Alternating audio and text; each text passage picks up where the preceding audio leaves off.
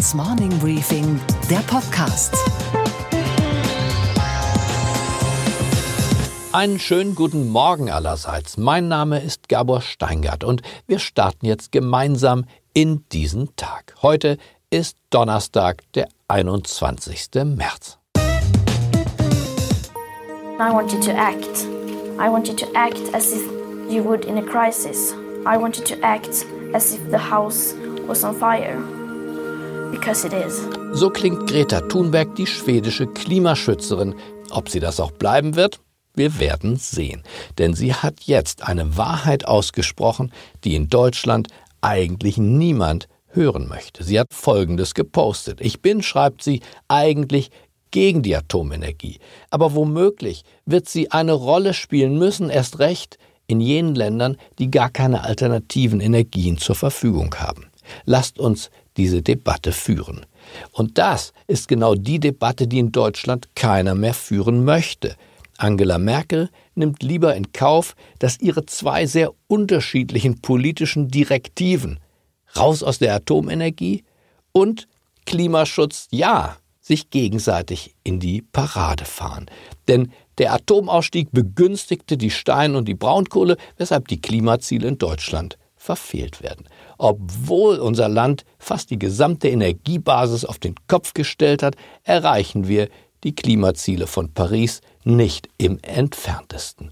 Und Greta Thunberg hat genau diesen Zwiespalt, diesen Widerspruch der deutschen Energiepolitik jetzt thematisiert. Sie hält uns damit den Spiegel vor. Denn diese Widersprüchlichkeit der deutschen Energiepolitik geht ja weit über Angela Merkel hinaus. Oder anders ausgedrückt, wir sind das Wir in Wirklichkeit. Unsere Themen heute im Streit um die Urheberrechtsreform und den Upload-Filter greift das Online-Lexikon Wikipedia zum drastischsten aller Mittel. Aus Protest ist Wikipedia seit 0 Uhr nicht mehr zu benutzen. Die Seite hat sich selbst abgeschaltet. Versuchen Sie es. Außerdem, ich spreche mit der früheren Bundesjustizministerin Sabine Leuthäuser-Schnarrenberger über die erneute Milliardenstrafe für Google. Das ist schon etwas, was nicht die Portokasse betrifft. Das muss man auch mal sehen. Früher, auch gerade im Datenschutzbereich, da konnte man maximal 300.000 Euro verhängen. Da haben die sich fimmelig gelacht. Und zusammen mit Christian Strenger, dem Aktionärsschützer, Wirtschaftsprofessor und langjährigen Vorstandschef der DWS Investment, analysiere ich die Lage bei Bayer, wo der Vorstandsvorsitzende Werner Baumann nach dem Monsanto-Urteil mächtig unter Druck geraten ist.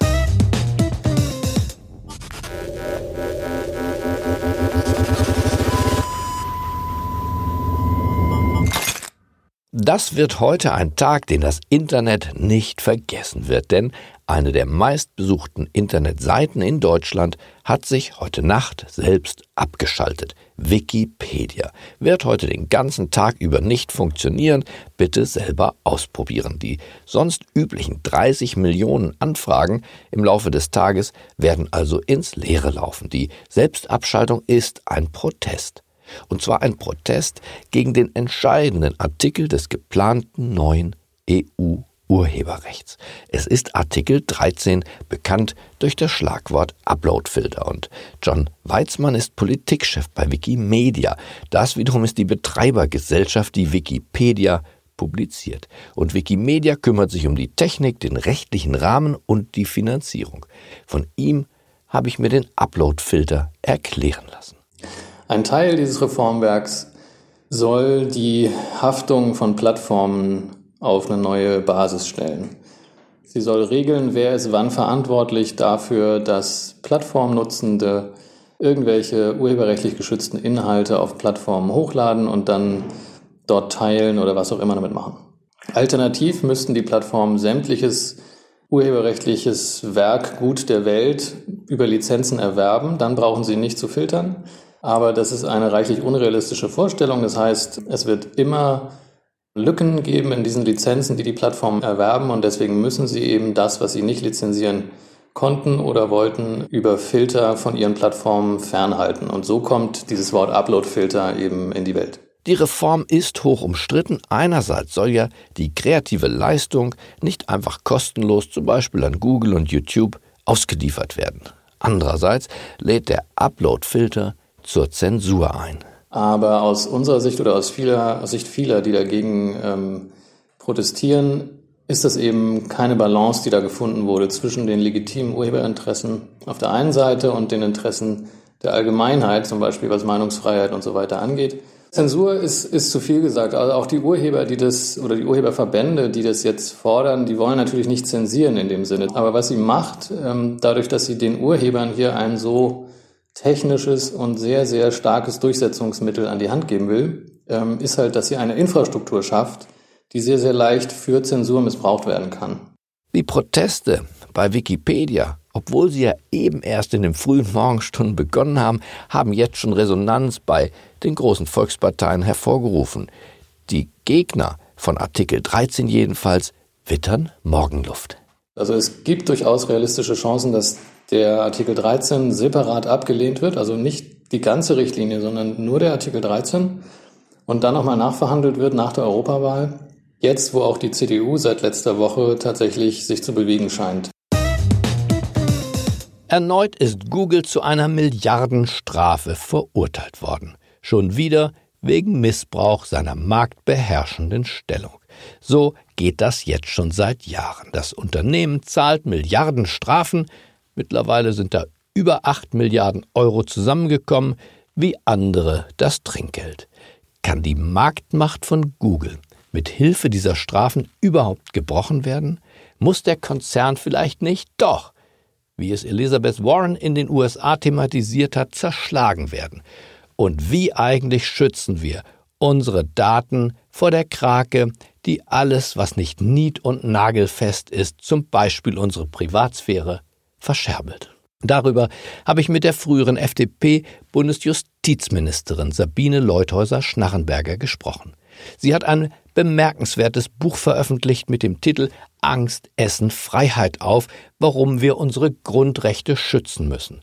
Und sie saß unentgeltlich in einem achtköpfigen Expertenbeirat, den Google selbst einberufen hatte und der seine Arbeit mittlerweile eingestellt hat. Herzlich willkommen, Sabine Leuthäuser-Schnarrenberger im Morning Briefing Podcast. Ja, ich grüße Sie, Herr Steingart. Frau Leuthäuser, es gibt schon wieder ein Strafverfahren mit bösem Ausgang für Google. Missbrauch der marktbeherrschenden Stellung wegen der Online-Werbung. 1,5 Milliarden. Euro muss Google zahlen. Davor waren es mhm. 2,4 Milliarden Euro und mhm. davor 4,34 Milliarden. Ab wann ist denn so ein Konzern eigentlich ein Mehrfachtäter? Also hier geht es ja um gerade der Missbrauch ihrer doch starken Stellung auf dem Markt. Und äh, das kann immer wieder passieren, weil die haben so viele Geschäftsmodelle, wo schwächere, kleinere sich zu Recht benachteiligt fühlen. Also, das ist überhaupt nicht gesagt, dass es damit jetzt ein Ende hätte. Und ich finde, das ist doch mal ein Zeichen für Europa. Das funktioniert. Da macht die Frau Vestager wirklich mal klare Kante. Aber wenn ich mir den Aktienkurs angucke von Google und auch von Alphabet, der Muttergesellschaft, dann mhm. sehe ich sofort, dass diese Milliardensummen für Lieschen Müller oder auch für äh, Hansi Müller ähm, äh, große Summen sind, aber diesem Konzern überhaupt nichts anhaben können. Aber so ein paar Milliarden, das summiert sich jetzt ja schon auf fast acht. Das ist schon etwas, was nicht die Portokasse betrifft. Das muss man auch mal sehen. Früher, auch gerade im Datenschutzbereich, da konnte man maximal 300.000 Euro verhängen. Da haben die sich schimmelig gelacht. Das sind jetzt schon andere Summen.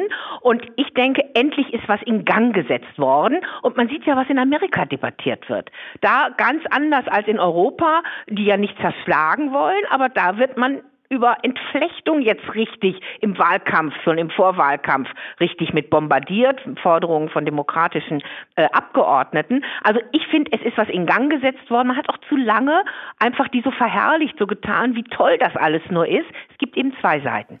Ja, diese amerikanischen Forderungen, unter anderem von der Senatorin Elizabeth Warren, aber auch von anderen, mhm. Sie haben es gesagt, Präsidentschaftskandidatinnen insbesondere. Was halten Sie davon? Schließen Sie sich dieser Forderung nach Entflechtung, vielleicht auch Zerschlagung dieser Internetgiganten an? Also ich finde den Ansatz von Entflechtung gut und richtig und der ist nicht neu in Amerika.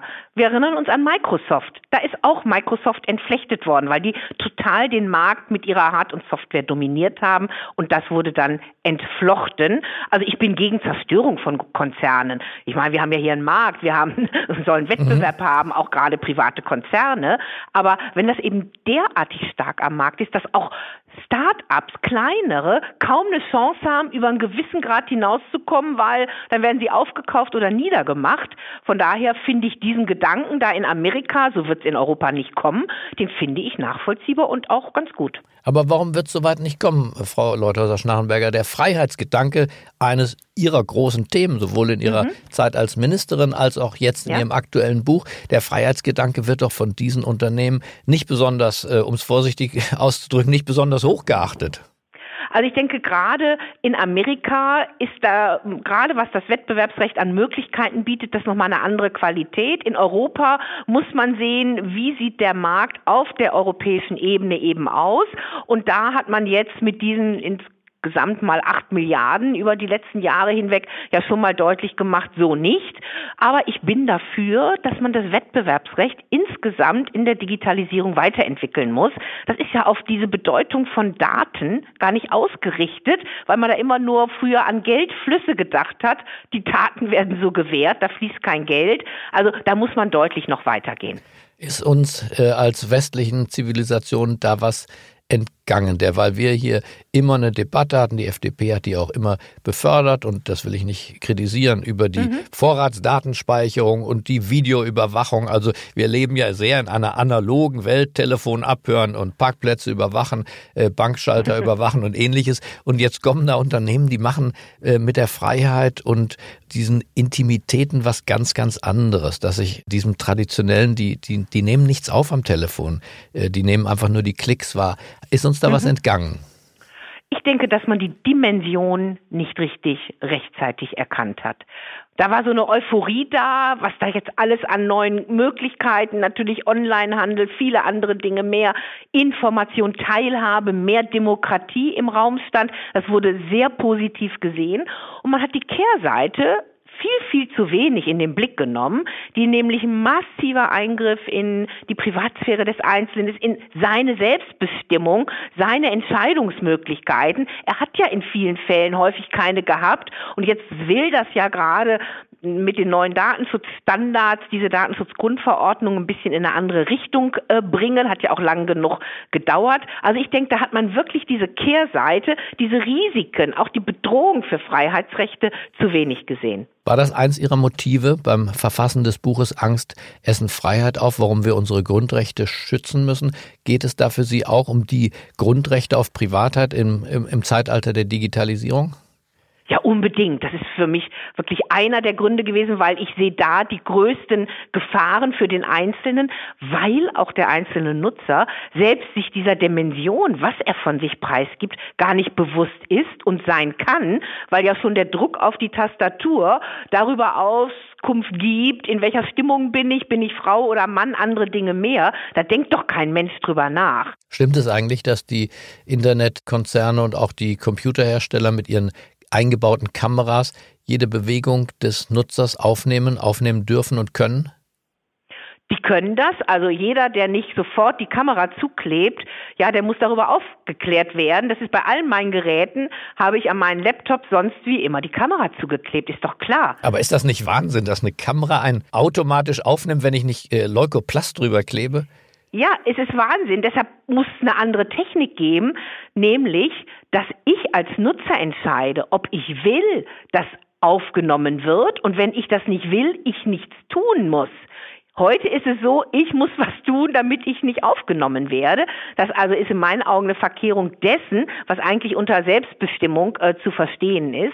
Und genau da setzen eben auch die neuen Datenschutzstandards an. Das ist technischer Datenschutz äh, wirklich vom its best dem Einzelnen zu sagen, du musst irgendwas machen, wenn du willst, dass da eine andere Kamera dich beobachtet. Dasselbe haben wir mit akustischen Signalen auch, dass das Gerät einfach zuhört, äh, was man gesprochen hat und daraufhin ja, Alexa. schon Alexa und daraufhin schon Anzeigen ausspielt, Texte ausspielt und ähnliches. Aber ist da nicht der Staat gefragt? Ich weiß, Sie sind natürlich staatskritisch und dass der Staat nicht in die Kernbereiche der Lebensgestaltung eingreifen soll, mhm. steht in Ihrem Buch. Dem wird jeder zustimmen. Aber ist hier nicht ein starker Staat, ein aufmerksamer Staat gefordert auch? Also natürlich braucht es staatliches Handeln, dass man eben auch hier die richtigen Begrenzungen hat. Ich bin für einen Staat, der handlungsfähig ist, aber natürlich die Auswirkungen nationalen Handelns sind nicht so riesig, wie man sich das wünscht. Denn wenn ein Server woanders steht und zwar außerhalb Europas, dann haben sie es nicht ganz so leicht, darauf auch mit Gesetzgebung Einfluss zu nehmen. Jetzt hat man ja immerhin im Bereich des Urheberschutzrechtes gehandelt mit den sogenannten Upload-Filtern, die also algorithmisch gesteuert das Internet äh, und das, was da hochgeladen wird, durchsuchen, daraufhin, ob hier Urheberrechtsverletzungen vorliegen. Was halten Sie von diesen Filtern, die ja sehr in der, in der Kritik auch wieder sind? Es ist ein uralter Vorschlag, äh, denn in meiner Amtszeit gab es ACTA als ein mögliches internationales Übereinkommen, wo ähnliche unbestimmte Rechtsregeln drin waren mit Blick auf den Urheberrechtsschutz. Aber der Uploadfilter steht auch heute nicht in diesem Richtlinienentwurf der Europäischen Union. Und da gibt es zu Recht auch deutliche Bedenken gegen diese Uploadfilter, denn ähm, diese Algorithmen müssen dann ja wirklich die urheberrechtsrelevanten Dinge herausfiltern. Und da befürchtet man zu Recht, das hat auch von Expertenseite aus entsprechende Bewertung gegeben, dass da eben jede Satire, alles Kritische, alles Mögliche erfasst wird, was gar nicht unter Urheberrecht jetzt in einem bestimmten Kontext fallen mag. Äh, und man vollkommen, gerade auch kleinere, man hat jetzt ja versucht, da so eine untere Schwelle einzuziehen, glaube ich, mit noch nicht drei Jahre und nur wenige Benutzer, kleine total überfordert und die anderen irgendwie versuchen, sich dann äh, außerhalb des europäischen Raumes zurückzuziehen. Also da ist die Technik nicht so, dass man sagen kann, das bringt wirklich das, was es aber vielleicht an Nachteilen dann auch wettmacht.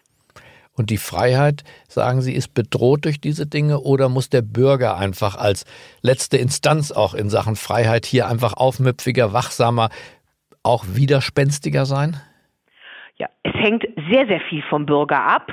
Er braucht das Bewusstsein für die Freiheitsrechte, dass die auch gar nicht selbstverständlich sind. Und wenn wir sie nicht selbst leben und einfordern, dann können sie auch sehr schnell eingeschränkt, ich sag mal, rund und glatt geschliffen werden. Man kann nicht alles dem Nutzer übertragen, nicht alles ihm überlassen. Aber das muss auch ein Stück weit mit sein Beitrag sein, kritisch reflektieren. Und inzwischen gibt es ja tolle junge Leute. Ich denke da an den Max Schrems, der eine Organisation gegründet hat, die gerade ermutigt, dass man sich zusammentut als Bürger der Zivilgesellschaft, um dagegen zu monieren und auch vorzugehen. Freiheit ist für Sie in einem Satz ganz persönlich? Entfaltung, Selbstbestimmung und wirklich das machen, was ich gerne möchte. Dann bedanke ich mich bei Ihnen für dieses muntere Gespräch. Ja, ich bedanke mich sehr, Herr Steingart. Es war einmal, es war einmal eine Bayer AG, deren Ruf war tadellos, auch dank Aspirin. Und diese Bayer AG war das wertvollste Unternehmen in Deutschland, das ist erst zwei Jahre her. Die Übernahme aber des Saatgut- und Herbizidherstellers Monsanto hat diese Ausgangslage gründlich verändert. Ein Geschworenengericht in Kalifornien urteilte jetzt einstimmig, dass das Monsanto Unkrautvernichtungsmittel Roundup mit dem Stoff Glyphosat eine Krebserkrankung ausgelöst haben soll. Bayer-Chef Werner Baumann hatte im Interview mit dem Morning Briefing Podcast kurz vor Jahreswechsel betont, dieses Prozessrisiko sei überschaubar. Es gebe keine einzige Studie, sagte er, die belege, dass Glyphosat krebserregend oder auch nur gefährlich sei. Es liege vielmehr an raffinierten Anwaltskanzleien in den USA, dass hier diese Prozesse so spektakulär geführt würden.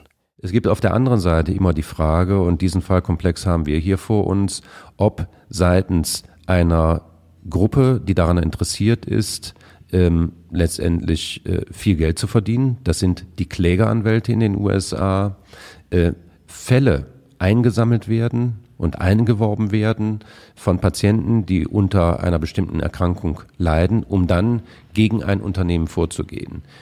In dieser Situation sind wir.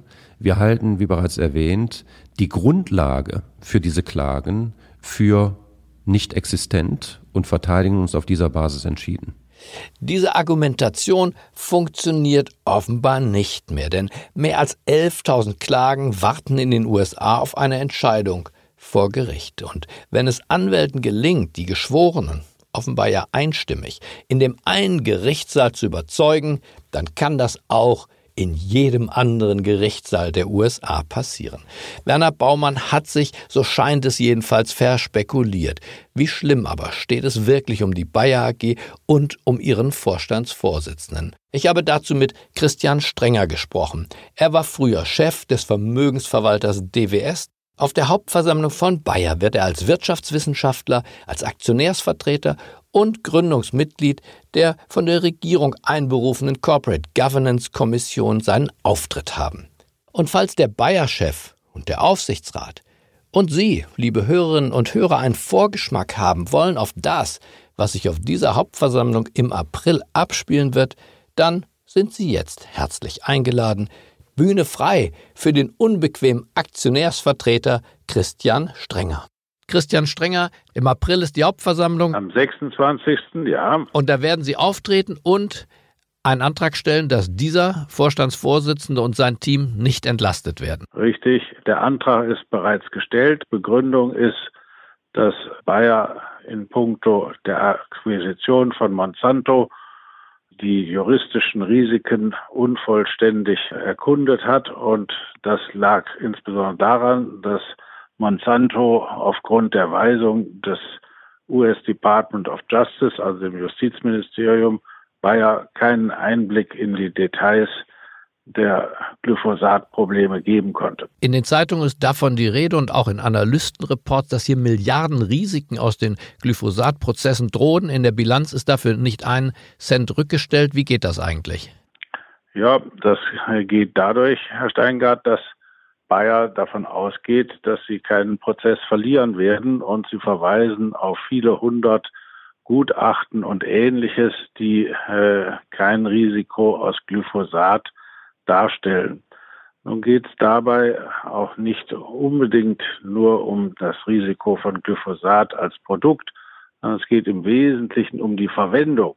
Denn das ist genau der Grund gewesen, warum in den Prozessen in Kalifornien durch übermäßige Verwendung von Glyphosat und anscheinend nicht ausreichenden Warnhinweisen Monsanto Niederlagen erlitten hat, die ja noch lange nicht das Ende sind, aber die Rechtskundigen, insbesondere in den Vereinigten Staaten, sehen anscheinend erhebliche Risiken, die heute auch sich durch den Absturz der Bayer-Aktie um sieben Milliarden auf nun eine Marktkapitalisierung gezeigt haben, die nur noch ganz wenig über dem liegen, was Bayer für Monsanto bezahlt hat. Das ist schon die größte und schnellste Wertvernichtung der DAX-Geschichte und das ist natürlich für Bayer-Aktionäre ein ziemliches Trauerspiel. Kann ein Vorstandsvorsitzender diese Entwicklung im Amt überleben? Natürlich ist die entscheidende Frage, hat Bayer beziehungsweise eben der Vorstand sich ausreichend kundig gemacht über die Rechtsrisiken.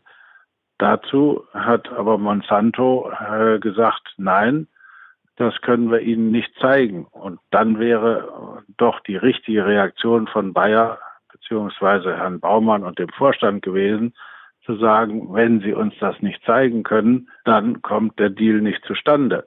Fakt ist, dass heute der Aktienkurs nur noch knapp in der Höhe des Buchwertes der Bayer AG rangiert. Ist damit dieses äh, große und traditionsreiche Unternehmen ein Übernahmekandidat für aktionistische Investoren zum Beispiel, die sich einkaufen könnten zu diesem günstigen Preis und dann auf Zerschlagung hm. drängen? Ich glaube derzeit nein, weil das Loch, äh, in das Bayer geraten ist, das ist in der Tiefe nicht zu erfassen. Man weiß nicht, was kommt auf Bayer zu. Die Giftpille, ja, die man mhm. irgendwie sich damit eingekauft hat, die wirkt im Moment, glaube ich, gegen solche Pläne, wenn das alles vorbei wäre, aber das wird unter Umständen einige Jahre dauern, dann könnte das natürlich passieren, dass man sagt, Pharma ist eins und Agrochemie ist das andere. Aber ich glaube, im Moment geht da keiner, keiner dran. Und Sie hatten ja schon gesagt, wo der Buchwert jetzt ist. Und es ist natürlich auch bemerkenswert, dass Bayer jetzt insgesamt an der Börse nur noch wenig mehr wert ist, als was sie vor acht Monaten für Monsanto bezahlt haben. Ein durchaus unerfreuliches Ergebnis. Dann bedanke ich mich, Herr Strenger, für die Einführung in die Geheimnisse des Bayer-Monsanto-Deals und wünsche eine gelungene Hauptversammlung im April. Vielen Dank, Herr Steingart. Und was war heute Nacht an der Wall Street los? Schauen wir doch gemeinsam auf die Börse heute Morgen und schalten nach New York. Einen schönen guten Morgen, Sophie. Guten Morgen nach Berlin, Gabor. Auf dem amerikanischen Medienmarkt gibt es den nächsten Megadeal. Walt Disney übernimmt große Teile von 21st Century Fox. Das Gesamtvolumen dieses Geschäfts inklusive Schulden beträgt gewaltige 84,2 Milliarden US-Dollar. Wie wird das, Sophie, die Medienlandschaft in den USA und vielleicht sogar weltweit verändern? Wichtig diesbezüglich ist zum ersten, Disney baut natürlich so seinen Anteil am Streamingdienst Hulu aus. Denn zu den 30 Prozent, die sie schon an Hulu besessen haben, kommen jetzt nochmal die 30 Prozent äh, von 21st Century Fox rüber. Und das ist natürlich wichtig, um wettbewerbsfähig zu bleiben mit den Konkurrenten Netflix und Amazon Video. Und auch Apple wird ja nächste Woche seinen eigenen Streamingdienst vorstellen. Hinzu kommt zweitens, Disney macht exorbitant viel Geld damit, dass Kabelanbieter wie Comcast TV-Inhalte von Disney, zum Beispiel den Sportsender ESPN, ausstrahlen dürfen. Und Disney bekommt jetzt eben weitere TV-Inhalte dazu und damit mehr von diesen Gebühren ab. Und was, Gabor, geht eigentlich gar nicht? Dass das ZDF sich ständig selbst wiederholt.